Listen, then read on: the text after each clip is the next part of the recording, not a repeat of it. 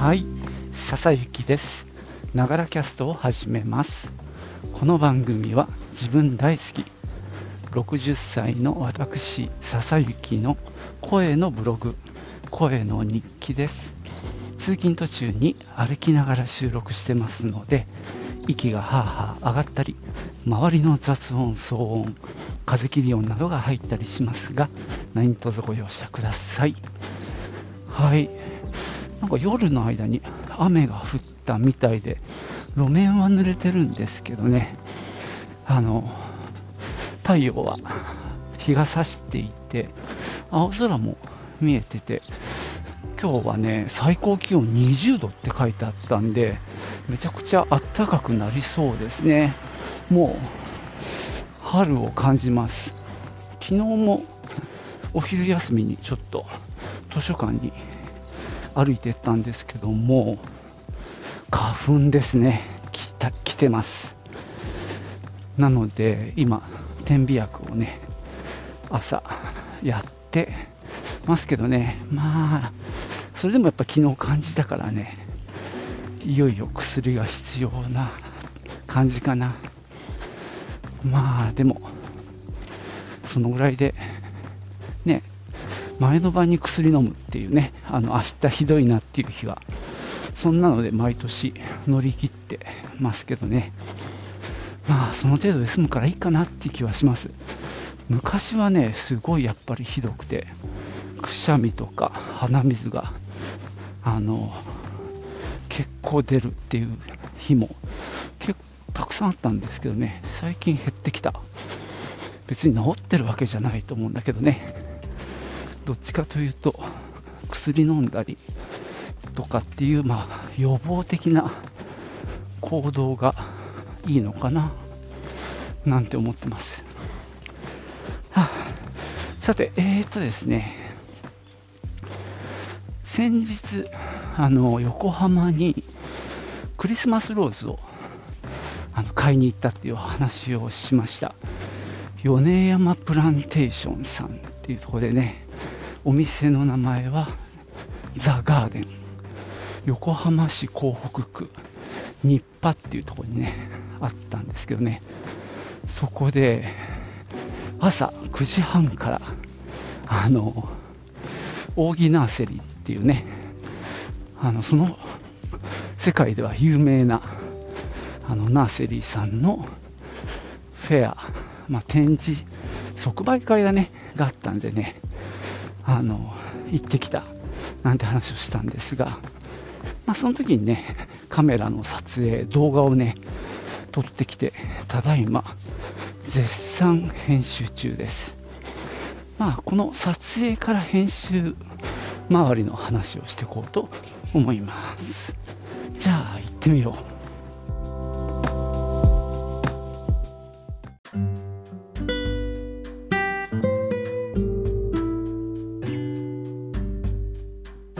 まあね、この去年買ったソニーの Vlog カム ZVE10 ってやつをね、今使い始めて、なんていうか、使い方を一生懸命習得中です。で、この間は菜の花取りに行ったり、あとまあ庭で、庭に咲いてる花をったりしながら、どんな風に撮影すると、こう、いい感じに撮れるかっていうのをね、目下模索中です。で、もともと買ったのが、ダブルルゼあダブルズームレンズキットっていうやつで、まあ、標準ズームと望遠ズームの2本のね、レンズがついたキットを買ったんですね。まあ、なかなかね、レンズも後から買おうと思うと高くて買えなくなっちゃうのでね、まあ、かみさんのアドバイスもあって、まあ、もともとね、あの、標準の、標準ズームだけでもいいかなと思ったんですが、まあ、かみさんが自分で欲しいんだよね、望遠ズームが。っていうのもあってそっちのズーム2本を、まあ、セットにしました。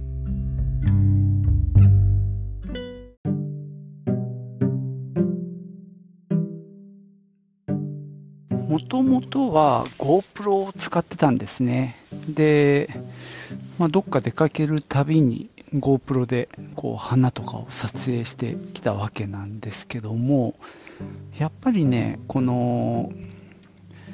個性の違いっていうのかな。GoPro ってやっぱりアクションカムアクションカメラとして世に出てきたもんでやっぱりそういうなんだろうあの自ら動くみたいな時に一番効果的なんですよね。でそういう目的にこう最適化されてるっていうのかな。だから自分が自転車に乗ったり、ね、スキーやったりとかそういう何か動いたりしてる時にあの手ぶれを極限まで抑えながらであのなんだろうこう魚眼的な感じで広角で撮って周りの情景もちゃんと入れてみたいな撮影がやっぱ一番得意なんですよね。で、まあ、それで花も取れるんですがまあなんだろう。あの近くに寄れないとかですね。で寄った時もまああの色合いがどうしてもちょっとあの綺麗に撮れないとか。あとまあ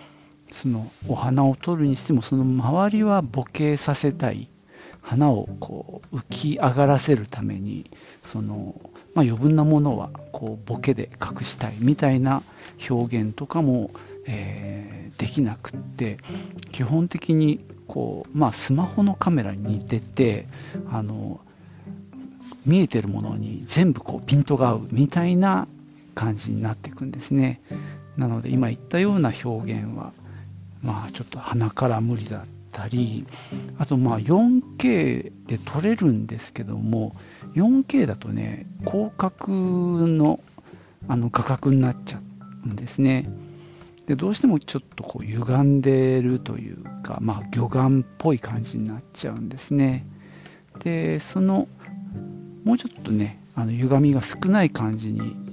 することもできるんですけどそうするとね 4K じゃなくて 2.7K ってまあだからまあ周辺を切り取ってるようなイメージですかね。なんでそういうまあ解像度的なところもちょっとあの物足りないっていうのもあってま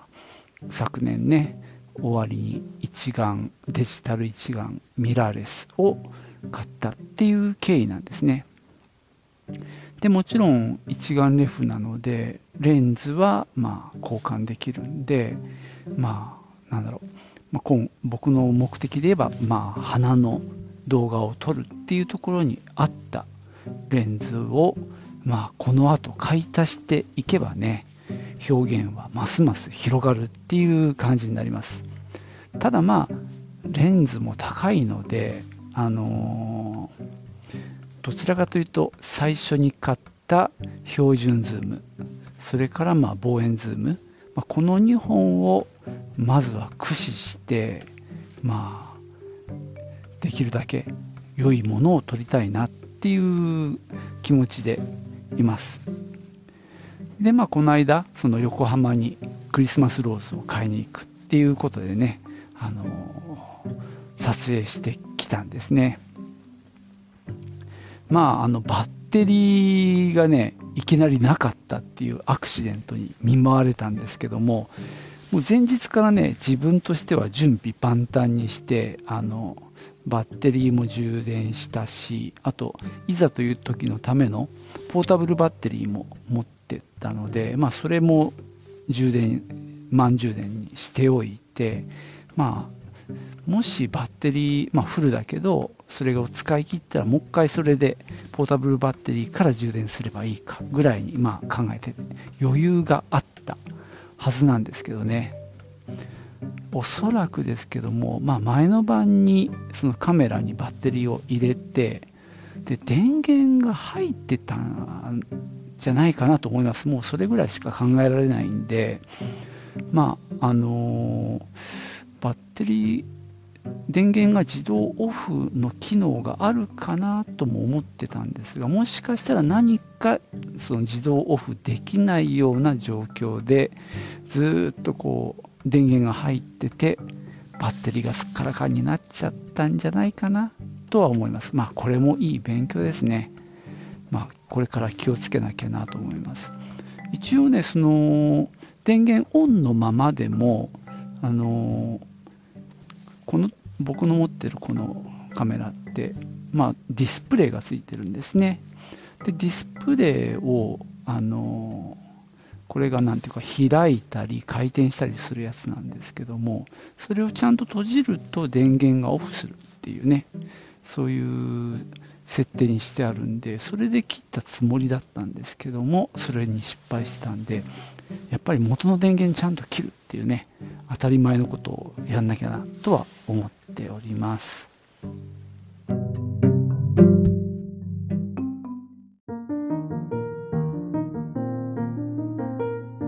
いやー、帰りですけど、なかなか風が強いですね。まあ、寒くはないんであったありがたいですけどね。さて、えっ、と、いざ撮ってみますっていうところでね、あのま、事前に庭でテストをしたりして、ま、どういう設定で撮るのがいいのか。で、例えばなんですけど、フレームレートって言って、この1秒間に何コマ撮影するかみたいなことも、例えば60コマ撮るっていうことも、このカメラはできるんですね。いや、120までいくか。で、その代わり 4K だとそこまで高いフレームレートでは取れないんですけどね。ただまあそのたくさん1秒あたりの撮影枚数を多くしとくと例えば通常30枚ぐらいなんですけど60枚取っとくとあの編集の時に2倍の速度2倍というかまああのゆっくりさあの再生しても画質が悪くならないのね。1秒間30枚でいいところを60枚撮ってるんであの2倍の長さ1秒間30枚撮ったっていうのは普通に再生して1秒分ですけど1秒を60枚撮ってるとその通常の30枚分のスピードで再生すると2秒分になるんで、それってスローモーションなんですよね。なので、スローモーション撮影っていうか、スローモーションの表現をするんだったら、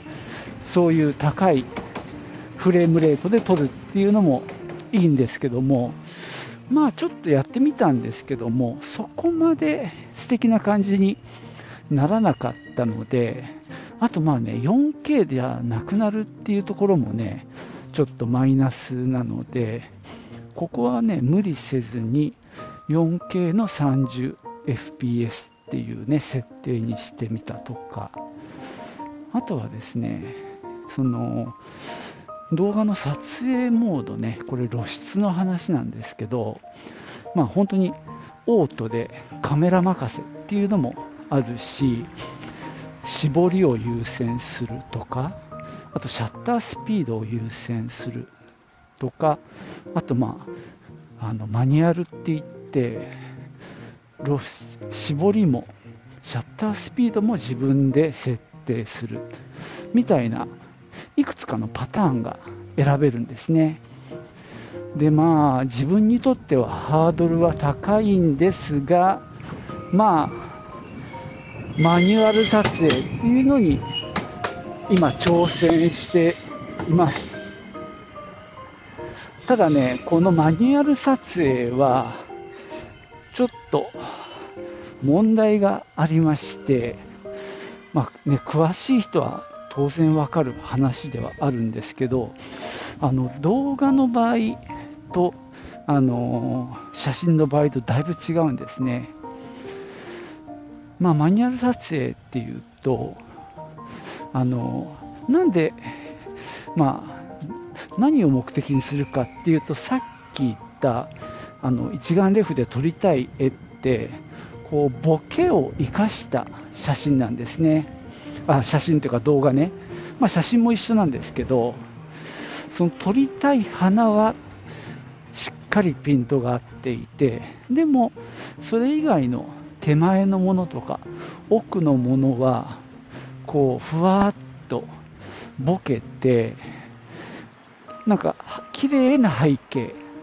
の中にその被写体がピタッとピントがあって綺麗に鮮やかに見えてる。みたいな表現がまあ僕もいいなと思ってるんでね。あのそれをなんとかやってみたいって思うんですね。でまあ僕もまだまだ素人なんであの ここでねこの浅い知識を披露するのも恥ずかしいんですが一応僕の理解で説明していくと絞りを開ければ開けるほどまあボケやすいと言われています。なのでなるべく絞りってこれ数値で管理されてるんですけどその絞りがの数字がちっちゃいほどあの絞りが解放されてる。で逆に絞りの数字が大きくなっていくとだんだんと絞っ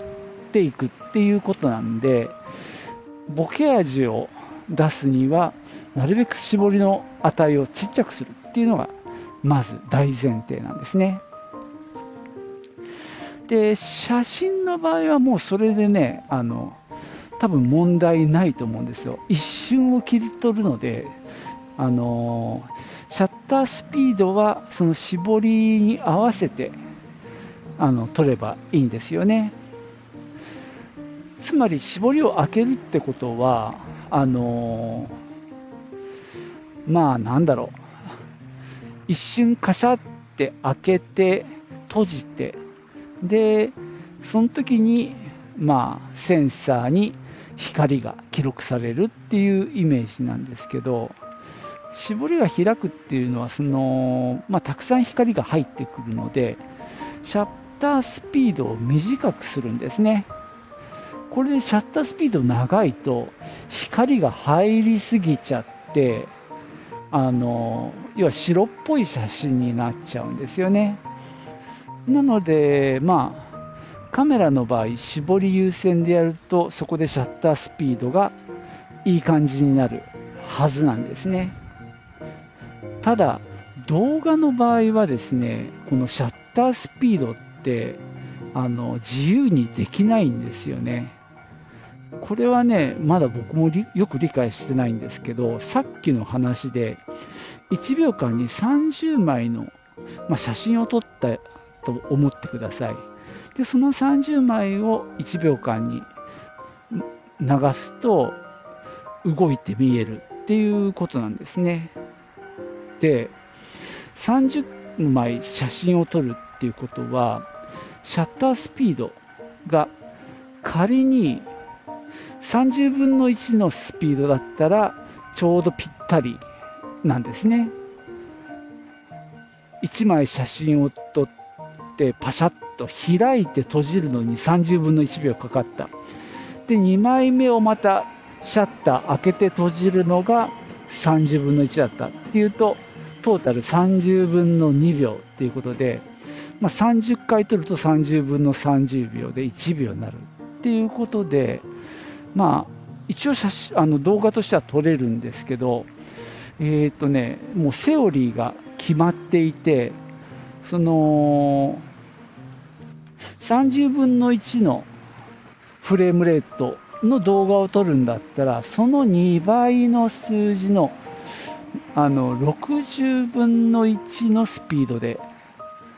を、まあ、シャッタースピードにしろっていうのがもう決まってるんでシャッタースピードはね実際は固定なんですね。もう60分の1で撮るってもう決めちゃってそれは動かさないんですよ。でそうなるとうんとですねさっきの話に戻るとあのー絞りを開けていくわけね。そうするとあの光がいっぱい入ってくる。ただシャッタースピードをそういう時に早くすれば光の量はコントロールできるんですけどもそこが固定だとすると開けると、まあ、撮れる映像も明るくなっちゃうんですね。で次の段階として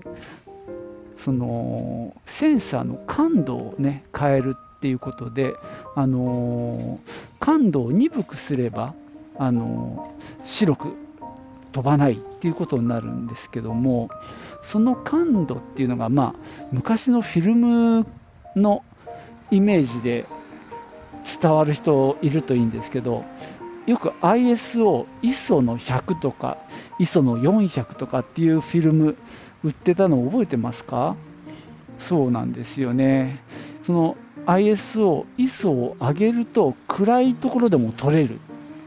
ですよね。で、まあ、今、普通にデジカメでもそうなってはいますけどね。なので、感度を鈍くしてやれば、あの白く飛ばないっていうことで、ただ ISO って100よりも下がないんですよ。だから一番感度を、あのまあ、鈍くっていうと変なんだけど、したとしても100が限界なので、それ以上はできないんですよね。で、まあ、今回どうしたかっていうと、その、クリスマスローズの販売会の会場が屋外なんですね。で、まあ、日中なので、まあまあ明るいんですよ。そうすると、あのー、やっぱね、白く飛んじゃうんですね。だからせっかく撮影しても、黄色い花を撮ってるつもりが、その黄色がもう白になっちゃうっていうことにあのなっちゃうんですよ。で、困ったなっていうことで、あのもう ISO も100までもう下げきってるんでね、まあ、この辺がね、今の僕の課題なんです。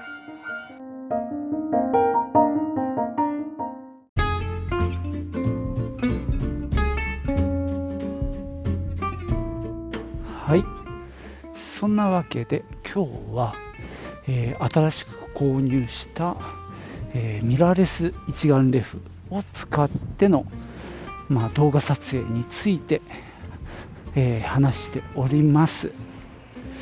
まあ、続きをもうちょっと話すと、まあ、結局、屋外で光の量が多いんですね、明るくて。なので、結論としては、あのシャッタースピードも変えられないので、絞りを絞るしかなかったんですね。で、そのディスプレイ、あの表示画面の方で、あの白く飛んじゃってるところをあの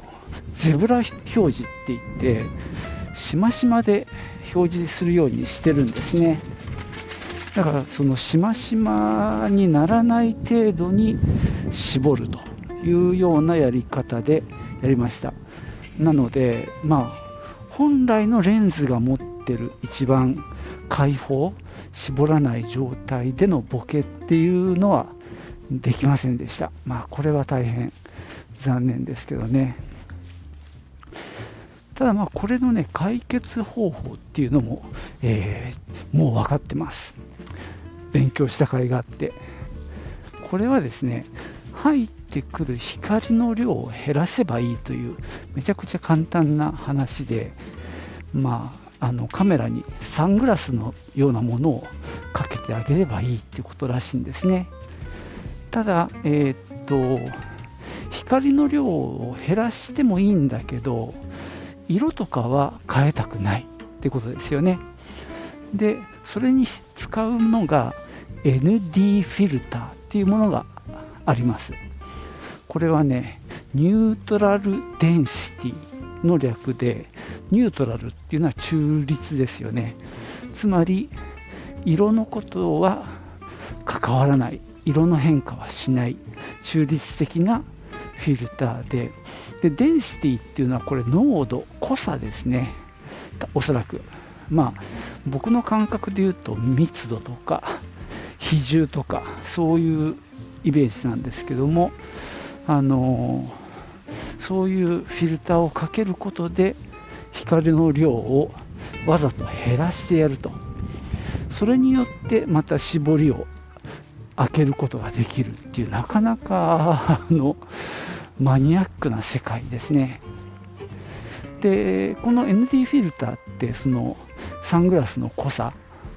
をあの変えたものが何種類も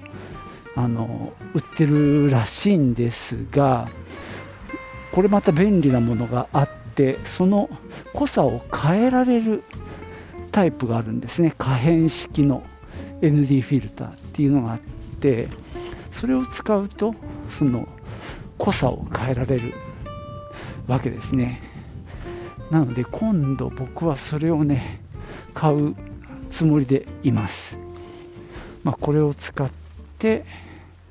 ボケ味のある動画を撮りたいなと思ってます。さてえー、っとねあのー編集の方の話はもうちょっとする時間がなかったんですが一応撮影した動画をプレミアに放り込んで今編集してるところです。でやってみてあの結構綺麗に撮れていたのでそこはね満足してますね。なんか色の感じもあの非常に綺麗に撮れていてもちろんね失敗したカットもあるんですよね。やっぱり色が飛びすぎちゃって白っぽくなってたりとか。逆に暗かったり。まあこれはめちゃくちゃいいなっていうカットは本当に 2, 2つとか3つぐらいしかなかったんですがとにかく全体として底上げされてその色合いが非常にあの綺麗な自然な色が出ててで、まあ、絞ったりもしてるんですがやっぱねボケ味もあるので鼻がくっきりその他のものはちょっとボケてみたいな感じで、えー、動画が撮れてたのでその辺はね非常に満足していますなのでね、今度、その ND フィルターっていうのをね、購入したら、よりね、レベルアップしていけるんじゃないかなと、まあ、自分でも楽しみにしております。今ね、目下編集中なんですけどね、ちょっと平日はなかなかやっぱできないんで、また次お休みの時に残りをやって、なんとかね、アップしたいなと思っております。はい、じゃあ今日はこんなところですね。最後までお聴きいただきましてありがとうございました。ではまたね。チュース。